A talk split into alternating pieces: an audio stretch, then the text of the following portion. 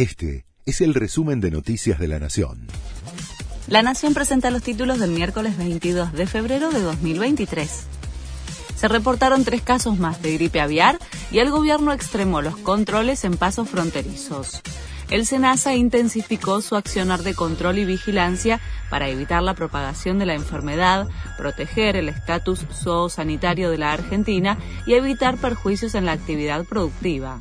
El gobierno confirmó la detección de tres casos más, con lo cual ya suman ocho en el país. El kirchnerismo quiere revisar conversaciones telefónicas como parte del proceso contra la Corte. Los diputados oficialistas pedirán cruces de llamados.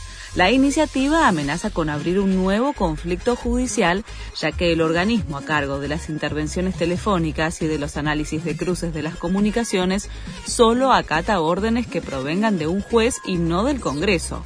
Mañana comienza el cronograma de testigos. La bancaria ratificó el paro de mañana.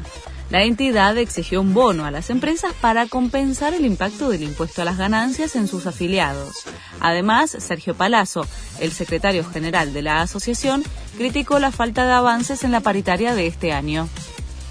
Adoptaron a la beba que nació bajo los escombros del terremoto de Siria y Turquía.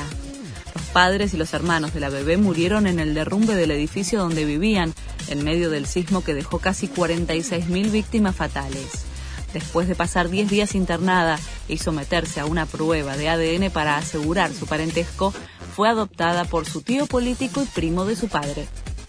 En Cataluña aseguran que Jorge Messi se reunió con el presidente del Barça.